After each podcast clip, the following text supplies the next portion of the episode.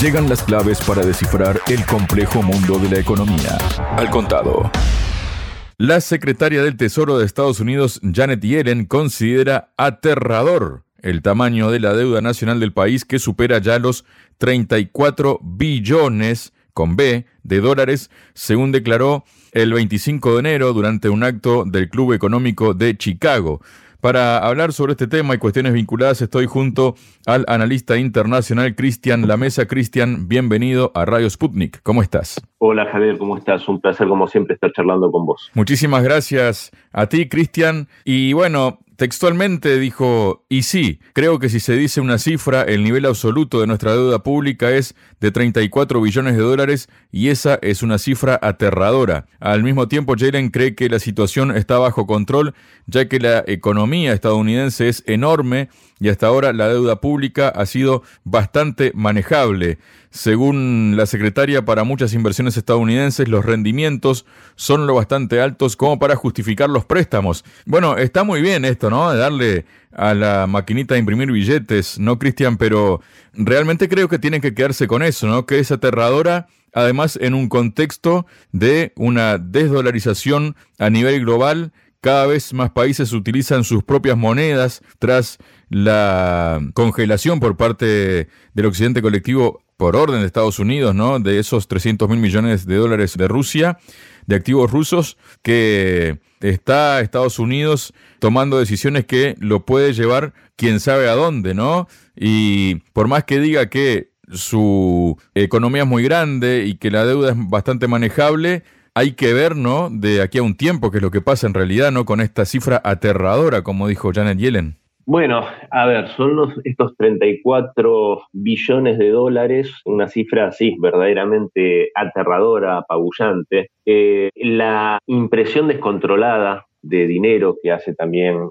los Estados Unidos para solventar justamente, entre otras cosas, ese gasto militar desmesurado que lleva adelante. Y tantas otras cosas que hacen que justamente la economía norteamericana se base fundamentalmente en, justamente, y valga la redundancia, una base muy poco confiable, sostenida únicamente por creo yo, esa utilización del dólar como moneda de intercambio a nivel mundial, ese estatus que se le dio en gran medida con el famoso petrodólar, ¿no? Ese condicionamiento al que se llegó con Arabia Saudita para que se comercializara todo el petróleo del país árabe solamente en dólares, hasta allá por el año 1973, hay que recordarlo, luego de que en el 71 se saliera del patrón oro respecto al dólar. Pero ahora, como vos bien reseñabas, se le va a empezar a, a acabar la suerte a Washington con tantos factores y el más importante, diría yo, justamente el que los países comiencen a comerciar en sus propias divisas o en otra divisa, como podría ser que se hablaba en algún momento de una moneda de los BRICS, una moneda de intercambio internacional, y a lo cual sin duda se van a sumar muchos países que ya se han dado cuenta, y como vos bien marcabas, esos 300 mil millones de dólares incautados a Rusia, es algo que hizo reflexionar a muchos países y darse cuenta que, por un lado, Rusia está siendo víctima de una violación tremenda a lo que es la seguridad jurídica y a lo que es el orden legal internacional de una forma descarada por parte de este occidente colectivo de los Estados Unidos, de Europa, y eso por supuesto que hace que otros países reflexionen, como decía recién, y digan, bueno, si un día hago algo que no le gusta a la Casa Blanca, pueden destruir mi economía. En el caso de Rusia, por supuesto, como es un país tan poderoso y con tantos recursos, por supuesto, y está tan bien manejado económicamente, bien digo, con una deuda externa prácticamente insignificante en cuanto a su PBI, lo que no se puede decir de Estados Unidos, entonces yo creo que la máxima caída de Estados Unidos va a estar provocada justamente por ellos mismos ante esta desconfianza con el tema del uso del dólar, y ahí es cuando van a empezar a recibir, digamos, esa inflación monstruosa que deberían tener, que se contiene por la demanda del dólar a nivel internacional y que sí va a volver a Estados Unidos en forma de inflación, entre otras cosas, cuando empiece y siga cayendo el volumen de dólares que utilizan los países para las transacciones. Y hay que recordar también que ya está en funcionamiento o está por entrar en funcionamiento en muy poco tiempo el sistema eh, como una realidad ya, el sistema de pago de los BRICS, el BRICS Pay, que es un mecanismo que claramente va a competir con el SWIFT, que es la otra herramienta que maneja Washington para acaparar lo que es el comercio internacional. Y en este BRICS Pay, por supuesto que se va a poder llevar adelante el pago en las monedas locales, el intercambio, va a ser un sistema muy dinámico. Y bueno, todo esto justamente creo que tiene sobradas razones para estar alarmada en Yellen, porque esto yo creo que va a conducir a un colapso de la economía norteamericana y la consecuente caída del dólar en un plazo no demasiado largo. Cristian, y vamos a esto que mencionábamos justamente, ¿no? Porque el 24 de enero el Comité de Relaciones Exteriores del Senado estadounidense avaló el proyecto de ley para entregar los activos congelados rusos a Ucrania, ahora el documento debe ser aprobado por el Pleno. En este sentido, el responsable de la Cámara Pública de Rusia para la integración de las nuevas regiones, Vladimir Rogov, catalogó de piratas a los senadores estadounidenses que apoyaron la entrega de los activos rusos congelados a Ucrania. La civilización occidental representada por los anglosajones muestra claramente su esencia pirata. Ellos siempre inventan explicaciones a sus robos con relatos bonitos. Bueno, uno puede remontarse a cualquier ejemplo en cualquier momento de la historia reciente, ¿no? Como para justamente mm, avalar estos dichos, ¿no? Rogov subrayó que los países occidentales están acostumbrados a sacar provecho a costa de otras naciones, dedicándose oficialmente a robar con el pretexto de la justicia. La codicia de Estados Unidos apuntó lucha todo el tiempo con el miedo de que esto tenga una gran resonancia en el resto del mundo y desate una fuga de capitales. Previamente, el diputado ruso Mikhail Sheremetyev calificó de acto de piratería internacional la decisión del mencionado comité estadounidense de apoyar la entrega de los activos rusos congelados a Ucrania. Aquí se puede desatar definitivamente la debacle de Estados Unidos si se llega a hacer esto, Cristian. Totalmente, Javier, porque no solo es un robo descarado, porque hay que, a veces las cosas hay que decirlas con su nombre, es un robo descarado que se le está haciendo a un país soberano de sus fondos soberanos. Eso va en colisión con lo que es el derecho internacional, colisiona con la tan mentada seguridad jurídica que en Occidente tanto se proclama, con lo único que es coherente es con el famoso mundo basado en reglas, que no sabemos quién las puso, ni siquiera sabemos cuáles son. Entonces, eso es lo que significa el mundo basado en reglas, justamente, que los Estados Unidos y sus vasallos pueden cambiar a su antojo las leyes internacionales, convertirlas en esas reglas que cambian a su antojo dependiendo de la situación. Reglas, Cristian, tal vez. Reglas, perdóname la interrupción, Cristian, tal vez fundamentadas en aquella frase que se le atribuye a Groucho Marx, ¿no?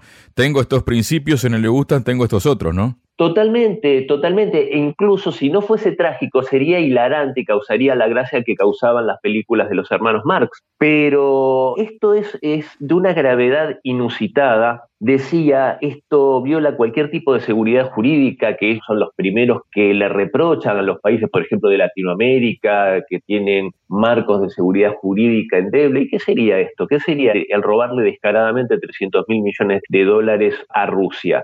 Y aparte, aparte de que esto mina la propia confianza en los Estados Unidos y en este occidente colectivo, en lo que es la institución de la Unión Europea, a los ojos de todo el resto de los países, de los países árabes, de países ricos, de países que tienen muchísimos recursos, los hacen verse justamente como lo que son, como forajidos, ladrones y piratas. Y que no olviden, querido Javier, que no olviden que el eh, vicepresidente del Consejo de Seguridad de Rusia, y expresidente de la Federación Rusa, Dmitry Medvedev, dijo en reiteradas ocasiones que Rusia va a tomar las medidas recíprocas que hagan falta en el caso que se realice un robo de estas características. Y los activos de capitales occidentales que están al día de hoy en Rusia ascienden a una cifra muy superior a esta, ascienden, si no me equivoco, a una cifra cercana al billón de dólares y que por supuesto estas medidas recíprocas serían justamente en este sentido cobrarse el dinero que le están cobrando de estos activos occidentales. Así que creo que va a ser una medida bastante desafortunada y que no va a conducir a nada más que a que a esto de lo que estamos hablando, que es este colapso de este gigante con pies de barro que es los Estados Unidos. Claro, porque hay que tener en cuenta que de esos, que son un poco más de 300 mil millones de, de dólares, ¿no? De activos rusos, de ese total, solo en algunos países hay 288 mil millones de dólares que están en Austria, Reino Unido, Alemania, Canadá, Estados Unidos, Francia y Japón, ¿no? Y el asunto es que también ha habido reacciones en la Unión Europea, ¿no? Según un informe de Reuters, la agencia Reuters, que cita políticos europeos, dice que es poco probable que la Unión Europea incaute esos activos rusos congelados, pese a los planes del G7 de abordar la legalidad de esa medida en febrero, ¿no? Por ejemplo, Alguien citó el riesgo de que Moscú pueda tomar medidas en respuesta y en particular confiscar considerables activos de Euroclear, empresa especializada en la liquidación de operaciones con valores con sede en Bélgica. Euroclear maneja billones de euros, es lo que estaba diciendo tú recién, Cristian, y su insolvencia sería mucho mayor que el presupuesto de la Unión Europea. Tenemos que equilibrar el riesgo y el beneficio, explicó. Por otro lado, el canciller de Luxemburgo, Xavier Bettel, subrayó la importancia de la base legal de la medida. Imagínense, dijo, si decidimos políticamente dar miles de millones de activos rusos a Ucrania y dentro de seis meses tenemos una decisión judicial diciendo que no nos está permitido dárselos. Entonces, ¿quién va a pagar? preguntó, ¿no? Y hay que recordar que en diciembre el Nobel de Economía del 2013 y profesor de la Universidad de Yale, Robert Schiller, afirmó que la confiscación de activos rusos podría ser contraproducente para Occidente y el sistema económico actual.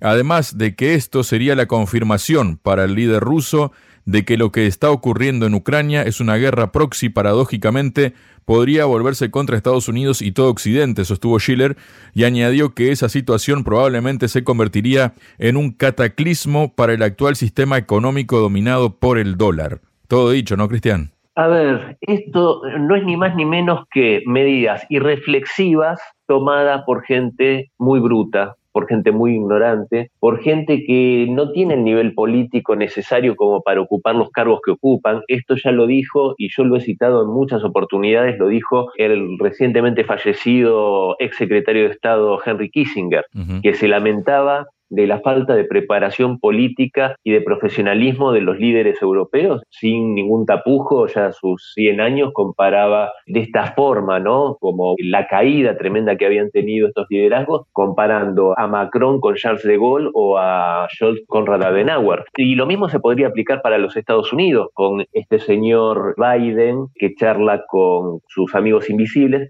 aunque los argentinos no nos podemos asombrar ni asustar de eso porque tenemos un presidente que habla con los perros muertos pero bueno, ya ese es otro tema que no vamos a abordar en esta ocasión. Pero sí, por supuesto, Javier, que estas medidas irreflexivas, estas medidas tontas, torpes, que no, no intentan prever la próxima jugada del ajedrecista que tienen enfrente. Entonces, justamente tal vez se levantan ciertas voces, como esta que citabas vos, que dice, ojo que esto nos puede traer más daños que beneficios, piensen un poco. Pero bueno, este es el resultado que sucede cuando las corporaciones son las que toman el poder en los países a través de gerenciadores como Macron, como Rishi Sunak y como tantos otros, como Scholz, que son ni más ni menos que gerenciadores de los intereses de las corporaciones, y las corporaciones no entienden tanto de política, sino de intereses, y a veces hay que entender de política. Y eso es lo que está llevando a una situación tan peligrosa en cuanto a lo bélico, porque parece que no saben, no entienden dónde frenar. Yo creo, para citar otro ejemplo, yo creo que Kennedy y